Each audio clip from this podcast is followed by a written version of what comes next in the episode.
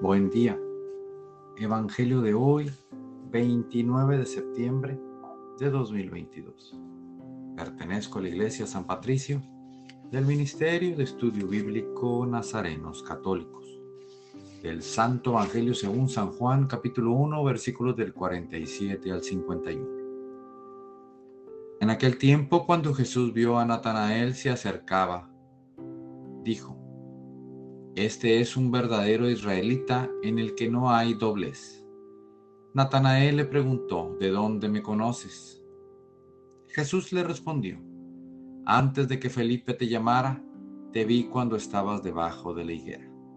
Respondió Natanael, Maestro, tú eres el Hijo de Dios, tú eres el Rey de Israel. Jesús le contestó, ¿tú crees? Porque te he dicho que te vi debajo de la higuera mayores cosas has de ver. Después añadió, yo les aseguro que verán el cielo abierto y a los ángeles de Dios subir y bajar sobre el Hijo del Hombre. Palabra viva del Señor. Este Evangelio nos invita a ser mensajeros de su palabra, a ir con entusiasmo con nuestro hermano para que con solo ver lo contento que estamos, quieran saber que nos tiene así. Y al igual que a Natanael, debemos ser unos cristianos sin doblez, íntegros y que siempre queramos vivir en la verdad. Queridos hermanos, no desaprovechemos el siempre invitar a nuestros hermanos a escuchar la palabra de Dios, a entender de que Jesús es la forma correcta de vida, de amor, de misericordia no dejemos de alimentarnos de su palabra. No dejemos que el diario vivir nos enfríe y perdamos ese sentimiento, esas ganas de servir y ser un siervo más del Señor.